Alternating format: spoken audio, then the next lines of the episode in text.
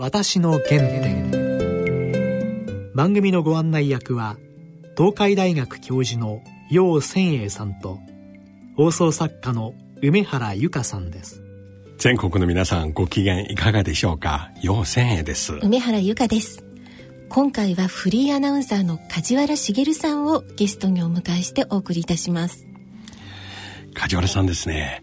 以前 FM の番組の司会を務めてらっしゃった時にあの私と何度もですねあの電話で話したことあります。日中関係などの問題起きた時に。また私日本語を学んだ時に留学生の時代ですね。結構梶原さんの番組聞きながら勉強してたんですよ、そうなんですか。はいそれでは私の原点進めてまいりましょう私の原点梶原さん、よろしくお願いします。いや、どうも、久しぶりでございます。いつも僕、ラジオで、ええ、もうリスナーとしていつも聞いてましたよ。いやあのね、FM でね、ええ、ここからもちょっとあの、スタジオから見えるところの FM で、ようさんにはしばしば日曜日の番組で出ていただいて、うん、ですっごい面白い笑う話が多かったのにある日突然、うん、ようさんが泣きながら出たんですよ。あれ2008年、うん、四川大地震です。そうですね。8万人亡くなった。そう、一瞬でね。いや、だあの時にね、ようさんってこういう、いやいや、すごい、やっぱり祖国愛あるなと思って。とんでもません。私ね、留学生として日本に参りまして、で、ラジオを聞きながら日本語を勉強してたの。本当？真似するのが、好きなんですよ。結構梶原さんの番組で聞きました。いやいやこの日本語の発音っていうかリズム感。ええ、先日もこの番組のゲストでいらっしゃった高島秀滝さん。あ、秀と梶原さん。いや、お二人ね、僕すっごいね。いやなんかね、聞きながら、唇の動きがね、見えるぐらいね、こういうふうに唇を尖らせて発音するんだ、と。だから、ずっとこのチャンスを期待して、いやいや、もう声のも行ったり来たりとございます。えー、この番組、私の原点と題して、様々な方に、まず、お生まれ、そしてお育ち青少年時代などから、聞きますが、よろしいでしょうか？もう長いですよ、私の時代すでにして。えー、えー、ちなみに、お生まれはどちらですか？生まれたのはね、川崎市ですね。川崎市観音町というところで。それは駅前いや、えっ、ー、とね、むしろ川崎大師に近いですね。え、で、そこで生ま、でもその時代は実は覚えてないんですよ。で、ほどなく、同じ先でも茅ヶ崎っていうところに移りましてね。はい、で、茅ヶ崎っていうと、ひょっとしたらあの桑田佳祐さんの、サザンの湘南っていうイメージが今あった、おお湘南ボーイみたいなこと言われるんですけども私があのまあ生まれてすぐに行った茅ヶ崎っていうのは もう反応反魚のなんというか田舎ですね。東京なんてものもはるか向こうっていう段べですからね。一段べ。おしゃれなイメージまだ全然ない。然ないです。スリッパ履くまで時間かかったって、要するにもう裸足で、もう砂浜を行って地引き網からこぼれる、その小味みたいなものを、指で裂いて、その場で食べるという、そんなもう、何とも言えない少年時代ですね。さすが梶原さんですね。今の二センテンス、まるで映画のシーンですね。この一つ一つのアップつなげて、なんかいいモンタージュですね。いやいや、そういうのが映像よりもいいね。さすがラジオの黄金時代のね、いやいや持つ。そうですね、ラジオね。ちなみに、はい、茅ヶ崎に移されたのはいつ頃ですか？幼稚園をね、終えてほどなくだったと思います、ね、それ1900。ええー、ちょっと待ってください。私1950年生まれなんですけれども、今年70ですよ。いや、私正直目の前に今いらっしゃる私、リサの皆様に、ええ、今、私、54、5ぐらいだと思います。そうですか。本当そうです。さ、サバの読みすぎですね。あ、で、移されたのは1900だから50何年ってことになるんですかねその茅ヶ崎小学校の時？そうですね小学校だまだね12年生の時そんなもんですね1年生あの川崎は、うん、そんな都会じゃないんだけども、川崎から茅ヶ崎に移った時に、うん、うわ、田舎だと思いましたね。そうですか。ええ。なんかね、半ズボン履いてたりなんかすると、ええ、なんかこう、馬鹿にされるような感じ。なんだめだな。そうなの？そういう感じのね、非常にこう、ほのぼのとした。まだサーファーとか、そういう文化。サーフィンとか。まあ、あれはごく一部の人がなんかね、ああ丸田んぼに近いものを持ってやってたのは、うん、あの、ありましたけども、あんなかっこいいサーフボードでやるなんて見たことなかったですね。でも、石原慎太郎さんのあの、太陽。あ、の族。太陽族。は、そうそう。60年代。あのね、初期かな。そうです。だから僕らは、あの、ネイティブとしてというか、あの、地元のね、えー、しょうもない子供たちに、それこそちょっとしたことを教えてあげると、チョコレートをくれた。あの終戦チョコのギブミチョコレートに近い感じがあって、道を尋ねられ、あ、うん、あの、バニュー川だったらあっちの方とかね。バニュー川ならあっちなんべ、みたいなことを教えると、ああ、僕いいね、とか言って。本当なんかくれるって、喜んでもらってたっていう。これはなんかあれですね。原風景ですね。いや、湘南の少数民族か。今。当時あんまり湘南って言わなかったような気しますね。でも、まあ、小学校の時に、うん、えー、出会った先生がとってもよくてね、僕あんまりやっぱり、もともと茅ヶ崎生まれじゃないもんですから、どっか疎外感を感じてたんですね。やっぱり方言が上手に喋れないとか、一生懸命真似はしたんですよ。その幼稚園から出てきた小学生がね、茅ヶ崎と川崎の言葉の違いが。全然違いますよ。そうなの？ええー、やっぱり、ダンベっていう感じの言い方で、それ、ダンベとはやっぱり言えないんですよね、なかなか。そそれがいじめにもつながるじゃないですか。こいつ気取ってるみたいな感じですかね。えまあそんなこんなで、えー、なんか、あちょっと俺違うかなと思ったところで、小学校、西浜小学校って言うんですよ。うん、もう本当海の目の前で、うん、え風が吹くと帰宅するっていう、そういう小学校だったんですよ。で、その小学校の先生で、伊坂先生って人がいましてね、うん、この先生が、別に音楽の先生でもないんで、音楽が大好きで、うん、で、みんなが集まって朝の挨拶って先生がオルガンを弾いて、今日はもう一日元気にやりましょうね。おはよう、みんなでおはようさ、みたいなことで、私歌が好きだったんですね。歌上手でした。いやいや、上手かどうか好きで、で、その先生の、おはようございますの歌から、えー、また明日っていう歌に至るまでが大好きで。で、結構一生懸命歌ってたんですね、クラスの中でも。うん、で、ある時先生が、あなたはちょっと引っ込み思案で、うん、あの、みんなに馴染めないかもわからないけれども、うん、声は素敵よって言ってくれた。いや、嬉しくてね、いいところを探してくれる人はやっぱり恩人ですよね。で、西山小学校が10周年になったのかな、はい、たまたま私がその、えー、小学校にいる時代に、はい、で校歌を作るって言うんですよ。小学校に校歌がなかったんです。あの頃日本の学校、あいつで校歌作り始めましたね。多分そんな時代ですね。えー、で、その時に、えー、西浜小学校の歌っていうの、うん、ああ、我らの西浜小学校って歌なんですけど、それの歌をあなた歌いなさい。要するにレコーディングしたんですよ。小学校の代表として。小学校の代表。一人で？一人で。わいや、当時の音源がないのが残念なんですけれどもね。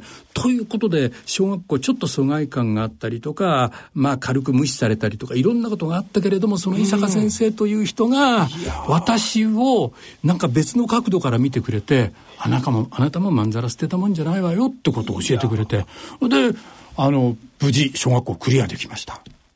まあ、最初はよそから来たもんですからね。そうですね。よそ者が、そう徐々に馴染んでってっていうことで先生に認めてもらって、無事隣の西浜中学校というところに、まあ進むわけですよね。その小学校にはもしかして、当時のこの LP、はい、レコードまだ、いやかもしれませんね。私はこういう、なんていうんですかね、昔のテープレコーダーのの、ええ、ピラピラしたフィルムみたいなやつ、はい。ええ、あれはもらったんですけども今どこに？どこにあるかが分かんないんですよ。これ今ね外の業者に頼めばえ CD にしてくれますよ。ね。ちょっとこれが発見されたら大変なことだな。自分の歴史の中で。一つ様にはどうでもいいことです。梶原さん、今日お帰りになりましたら早速探して、そうですね。次回この番組にこれを。本当だな。ないとほら話になりますからね、ただのね。聞きながら、もう一度。え、そしてそのまま、あの、まあ、隣茅ヶ崎で中学校。隣の西浜小学校の隣の西浜中学校という。公立。公立。ここに金子三郎先生っていう人が、うん、まあ、東京から来た。あの辺り田舎だったもんですから、はい、先生もみんなダンベなんですよ。で、ところがその先生は東京の大学を出て、東京の大学を終えて即来て、うん、君とか、うん、僕とか言うんですよ。君とか僕とか言われた、あの、茅ヶ崎の子供はいないんですよ。私を含め。もうそれだけで、はぁと、君、君って言われたとかね。先生、僕って言ってる。俺っちはって言うんですからね、一般的には。俺っちはよ、みたいな。僕憧れましたね。それは何ですか？戦後民主主義ですか？いやいや、本当に古いなと思って。で、その先生が指導する卓球部に入って、いや、だからその、都会っていいなっていう憧れがものすごい出てきた。卓球部ですか？卓球部です。今をときめく卓球。当時は暗いとか。ちょっと握手させてくださいよ。はい。私も卓球ですか中国だから。これはもう、まあ、レベルがあるですか。あの、ペンホルダー。ペンホルダー、いや、一緒、また、握手しましょう。今頃ペンホルダー少ないよね。いや、誰もいないんじゃないですか。我がペンホルダー世代。いやそうですね。ペンホルダーでしたね。ペンホルダー、やはりいいよ。いや、よかったですけど、バックがちょっと弱かったですね。そうです、そうです。フォアはいいんだけど、バックが独特なこのね、体をえー、バックが苦手でしたね。ああ。えー、という卓球少年。卓球少年。でしたね。1900世の中、60年代の半ば。そうですね。東京オリンピック前の1964年の時は中学生でしたね。ええ。で、その都会への憧れがどんどん募り。で、横浜に、うん、まだ本当に出来たての高校があるということを知るんですね。それはね、卓球は体育館の端っこでせこせこせこせこやってるんですけども、まあ、当時バレーボールっていうのが大流行りで、うん、大松博文っていう人が、あの、こう、東洋の魔女を育てたっていう、これが金メダルを取るわけですよね。僕は小学校の時、1960年代、はい、日本の卓球選手のお名前いっぱい覚えました。荻村一郎？荻村一郎、世界卓球会局。そうそう中国の総則東さんとか。総則東うん。ペンホルダー両。そうでしたね。いや、もう僕は憧れました。ええあと、長谷川。はい。ああ長谷川選手は左ですよね。左。長谷川これも世界チャンピオンになったんじゃないですか？それはすごい。これはね、日中が一番対戦した第26回、27回、28回。ああのね、私子供心に中学生の時に1970年という年が来たら、うん、それが世界卓球選手権の年だ。うん、自分はそれを見に行きたいとか思ったのが中学生の頃です。1971年名古屋で。71年か。名古屋。第31回。それはピンポン外交。だそうです。すべてが動いた。中国との関係ができた。ニクソン訪中。歴史その後1972年、それを受けて、日本が田中角栄さん訪中。そうですすべて名古屋のピンポンから、卓球から。そうそう。考えてみたら私は中学時代にいい選択をしたと思いますね。でも今日本で再び卓球すごい。すごいですよ、張本からね。いやー、もっと若い連中もどんどん、張本選手はね、あんな子供でなんていうことを言えないぐらいに子供がいっぱい。いや、しかも皆さん中国語ペラペラ。僕はあの女性の石川選手大好き。かすみちゃん。あの中国語の発音、あのね、失礼けど、愛ちゃんよりも、はい。発音綺麗で。そうなんですか。愛ちゃんはちょっと東北なまり。加盟した中国のね、ええ、あの、プログループは東北のチームだったんで。石川さんの中国語は、もう、そうですか。有本さんも中国語はもちろんですけども、家の中で多分中国語で喋ってたので、はい、あれは辛いもの食べる四川省のご両親持ってるから、そう。強烈ですね。そうですか。うわすごい。卓球で広がりますね。広がりますね。世界を動かしましたよ。いや、本当ですね。そうそうそうそうそう。で、高校に。高校はね、高校は卓球じゃないんですよ、これが。その高校っていうのが貿易外語高校ってもう、えー、もう今はもうとうになくなっちゃった学校なんですけれども、まあ、英語、スペイン語、フランス語を学ぶ、まあ、商業高校ですね。外国語中心。そういう学校だったんですね。で、そこで私が、あ、この先生すごいなと思ったのは鈴木忠夫校長先生と、この人が作った学校なんですよ。うん、公立ですよ。ほう、素晴らしい。神奈川県立。で、そこはね、私が入学、2期生として入学するんですけれども、うん、丘の上のね、何にもないところに、うん、もうプレハブ校舎があるだけで、うん、そのプレハブ校舎も、えー、私が入学式を迎える数日前に、強風で飛んだっていう新聞のニュースを見ましてね。今の横浜のどのあたりですか？磯子の丘の上です。お磯子のあの上。ええーで、もともとどっかの信託銀行かなんかの、うん、えー、保養所があったところに建てたんです。3K の裏あたり。そうですね。3K はそんなに遠くないんです。あの丘の上。はい。そうだ、洋さん横浜ですよね。横浜、今も横浜ですよ。ああ、そうか、懐かしい。今日先ほど元町でカフェ俺を飲みました。大好きおしゃれだな元町好きですよ。もう中高年の町です。私もねこう走ってフェリス女学院を覗きに行ったことがありますね、うん、そうですか。ええええあの頃フェリスの女の子もすでに。いやもう全然我々とは別世界に住むね。あのお嬢様山山手。うん。あの洋館。いいですね。山手のドルフィンは、小さなレストランですよ。あの坂。あの坂。上がっていく。上がっていくんですよ。大好きです私だから、山手には憧れ、結婚式はね、山手カトリック教会でありました。あの教会あの教会今もできるんですよ。できるじゃん。あれね、なんで選んだかっていうと、そう思い出があったことと、うん、安いんですよ。声楽隊ついて8万円。あ、でも当時の8万円も結構。いや、当時だって、結挙式費用はもっとしたでしょうね。うんただし、講習会に何度か出るんですよね。今日私お昼、あの教会の隣でランチ食べたんです。しゃれてますね。山手。時々ね、そんなことを原点を思い出すためにね、車であの坂を上がって、山手カトリック教会を。一緒に、僕あそこの神奈川近代文学館。はい。大皿木二郎記念館。えー、で、外人墓地。で、ここ一周するの大好きです。大好きです。そっからまあ降りて中華街行くもよしね。うん、あれ日本の中で一番好きなところ本当素敵ですね、うん、お墓を素敵っていうのは申し訳ないけれども、あの墓地も素敵ですよね。あとニューグランドホテル。いや実はあの披露宴はそこでやったんですよ。いやいやあの2階がもう今でも当時のまま。そうですマッカーサーの部屋とかありまして、ね、315マッカーサールーム。ねそうだ新婚初夜はあそこだった。なこと初夜という言葉力入りましたね。入りましたですね。えー、そのまんま、あ、ちなみにいきなりジャンプしました。はい、まだ大学の話してない。大学、なんか今の話聞いたら高校時代と結婚してしまいました。そうあ、そうでもないよね。そうですよね。高校から結婚式まで。結婚してませんね。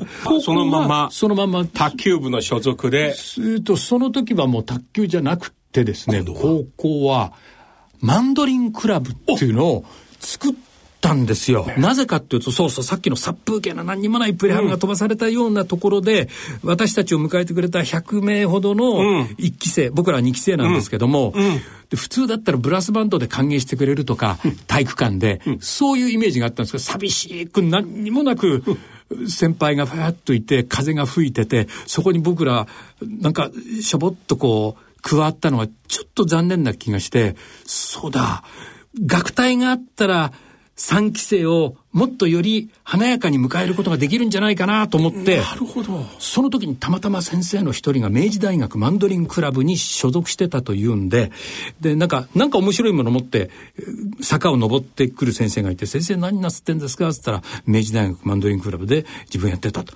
えーってんで、あ、マンドリンクラブを作ったらいいですねって。じゃあ後輩のために2期生は3期生のために。まあ、という意図はあったかもしれませんが、ところが楽器がないんですよ。金もないし、うん、で、オーケストラの場合にはマンドリンの、まあ、ベースとか、マンド、マンドセロとか、まあ、まあ、いろいろな楽器が必要なんですよ。うん、それを鈴木忠夫校長先生にこういうことで僕らバンド作りたい。お金がない。先生なんとかなりませんか？って交渉したら先生が分かった。つって用意してくれたんですよ。まあ、いや。なるほど。卓球クラブマンドリンクそうですね。大学受験は1900何年？えっ、ー、とね69年ですかね。あ、1900で、世の中結構激動の時代ですよ。激動の時代なんですよ。あのー、学生運動が激化してきましてね、えー、東京大学が受験を取りやめた唯一の年ですよね。いやあれは切なかったですね。いや、私は別に東大を受けるんじゃないんで、東大、東大は目指せるほどのものでもなかったんですけども、しわ寄せがどんどん来るんですよ。あで私東大に東大にやつが普通のところに来ちゃうから。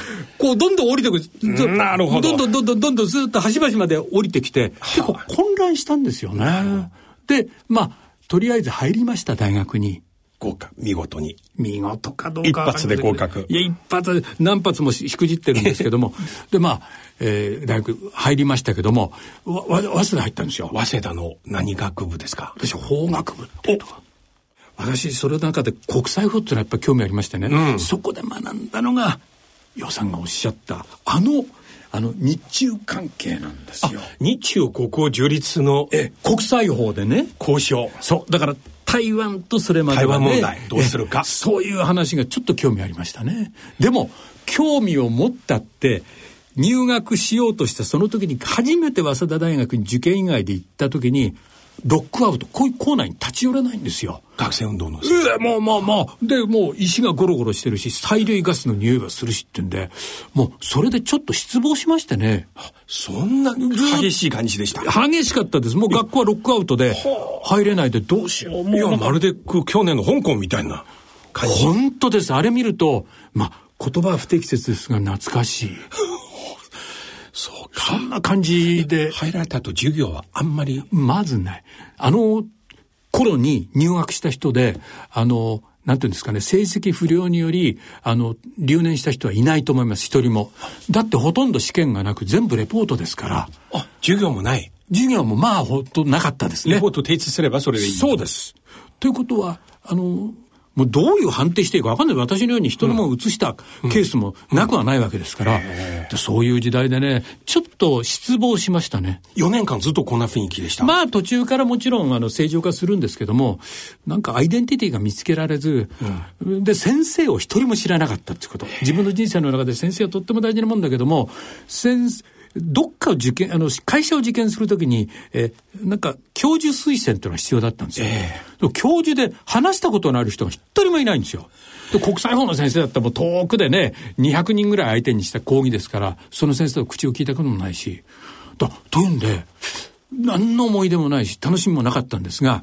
小学校、中学校の先生、校長さんの名前、こんなに覚えてらっしゃるのに。全く一人の先生の名前も大学なら逆に。もう残念で仕方がないですね。じゃあ学生同士のつながりというか同窓会とか今はどうですか？それはねごく一部がたまにですね。あんまりだから大学時代のつながりは校内にはなくたまたまアナウンサーになりたいって何かの表紙に思ったんですね。で、アナウンス部とか、えっ、と、放送部とか、なんかそういうのクラブあったんですけど、私そういうの関係なく、たまたまバンド活動をやってまして、音楽バンドですね。ボーカル。ボーカルとギターやってましたね。で、それの絡みで、その先輩がアナウンサーに誰かなったんですね。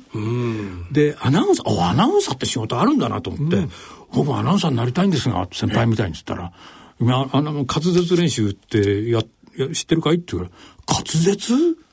早滑裂、そう、か、滑裂なら知ってますかみたいな冗談みたいなことを言って、それだったらね、穴垢行ったらいいよって。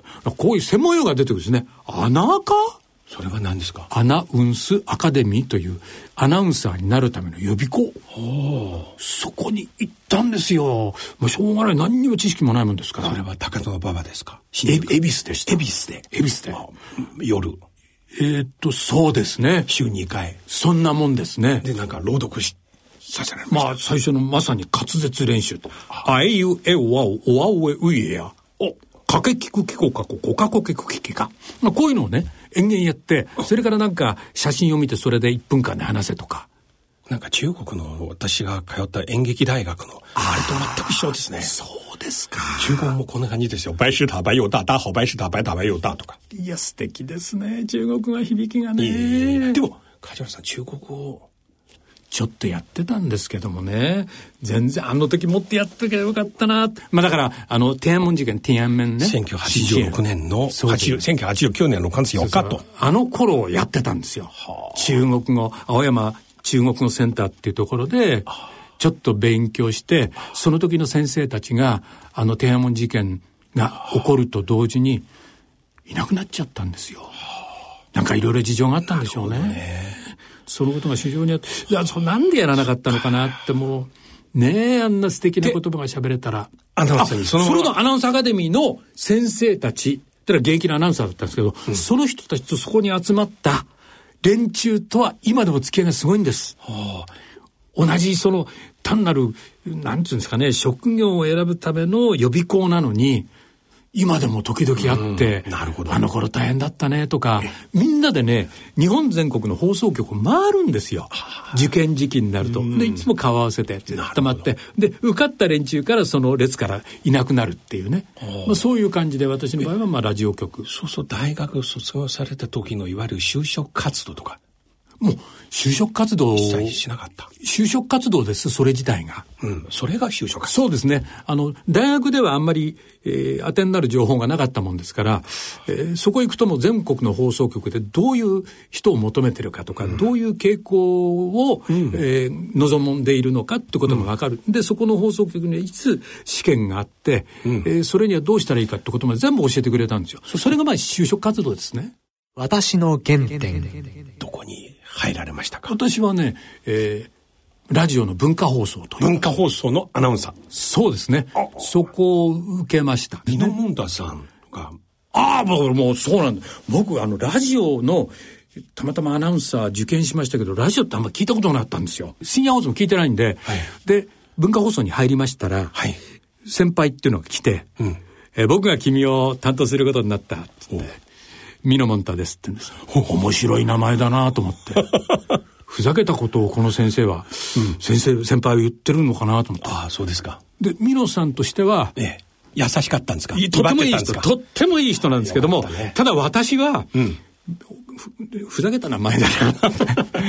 冗談かなと思って。した、あの、で、ミノさんとしては、自分のことを知らない人間が放送局を受験するわけないと思ってんで、ちょっと途中、チグハグがありました。はあこっちはあの、高名な大スターのミノモンタさんのことを知らない、向こうは知らないやつなんかいないだろうと思って教えてくださるっていうね。なるほど。それはね、ちょっと、あの、とんちんかんでしたね。でもすっごいいい人でね、うん、最初にもう忘れもしない。うん、じゃあ、梶原君、うん、えー、放送局の入り方から教えてあげようって。入り方ってのは？すでに入ったのに。いや、そう思うんですよ。それだ、なんでって言ったら、うん、玄関の入り方。ええー、発音と関係ない。えで、ミノさんが、入り方教えてやろうってから、いや、このガラスのドアの向こうに受付の人もここから入りゃいいんでしょそうじゃないんだ。え我々はここからって、非常口の入り方、脇にあるんですよ。重い鉄の格子の。で、その左側に、うん、えー、守衛さんとか、うん、それからドライバーさん、いつでも夜勤してるドライバーさんたちがいて、はいもう煙黙々なところ、ここが一番大事だと、まずは。その人たちにご挨拶することが大事だよってことを教えてどうもくれたらしいんです。こう入って入り方、じゃあついてこいって入ったら、もう煙の向こうに皆さん消えていくわけですよ。で、なんだかわかんないけど向こうでちょちょちょちょ話して、おじさんたちと話して、うん。うん、で、そこが一気にガーって盛り上がるんですよ。で、皆さん、ひくひく言いながら、自分も笑いながら、ふーっと煙の中から出てきて、上がったがで、ちょっと受付に、受付のまた女性も、綺麗な人がね、二人いて、うん、で、気取り切った顔で、うん、なんか化粧でも顔が壊れそうみたいな、そういう、まあ、素敵な方がいるんですけど、そこに行って美濃さんが、二言三言言うと、もう、わーって二人とも、さっきと済ました顔どこへやらって感じで、笑うんですよ。え、どんな魔術を使ってるのかなと思って、じゃあこの後、連れてくんです。で、廊下を通る。うん。掃除を終えて朝早く、うん、おば様が二人ほうきを持ってくるんです。うん。ミノさんがそそって言って、何、うん、か言うんですよ。はあ、そしたらそのほうきを持ったおば様方、多分50、60の人ですよ。うんうん、えー、が、やだ、みのちゃん、スケベなんだからって、ほうきで追っかけるんですよ。はあ、ってことはものすごく愛されてるってことですよね。うんで、そういう具合にどんどん私を、あれこれ、連れてくる。で、2階の営業の部屋、当時はもう不況の真っ只中ですよ。1973年、オイルショックの年です。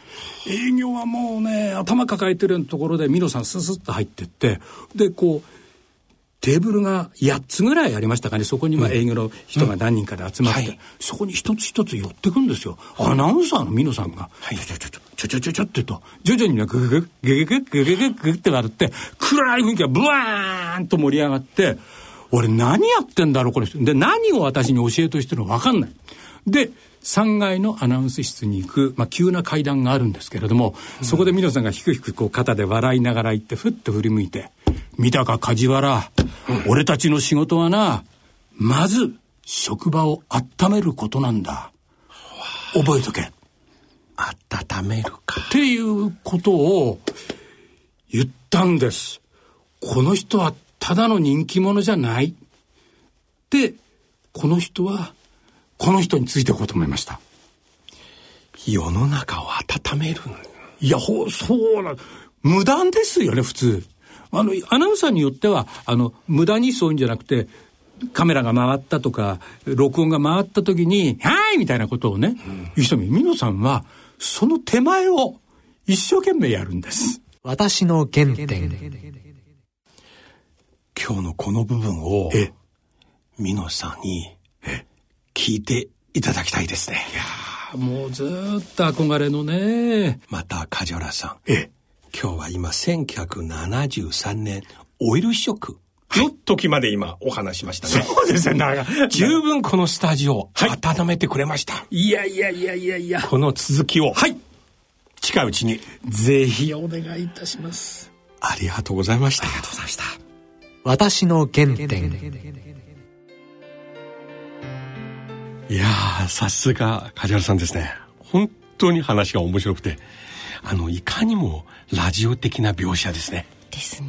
素敵あの、一番印象的なのは、はい、横浜に対するなんか私と共通のね思いそして卓球あの1971年ピンポン外交の時、はい、梶原少年もね学校の卓球クラブでした。でもなんかねこの前の高島秀滝さんと同じようにあの日本のラジオの黄金期の喋り手の方はねこういう本当に古き良き時代の日本のねラジオの良さを。美しい日本語と、うん、もう風景が浮かんでくるような、はい、ね、言葉のチョイスと。そうですね。また何と言っても最後のこの文化放送に入られた時のミノモンダさんの教え。会社の方守衛さんから掃除のおばさまでそして不景気の時の営業担当の方みんなを明るくす温める。このことはもう本当に今も今日の梶原さんから感じましたね。はいまたぜひゲストに来ていただきたいですね。はい。番組では皆様からのご意見ご感想をお待ちしています。またこの番組はポッドキャストでいつでもお聞きいただくことができます。詳しくは番組のホームページにアクセスしてください。それではそろそろお時間です。お相手は陽千円と。梅原由香でした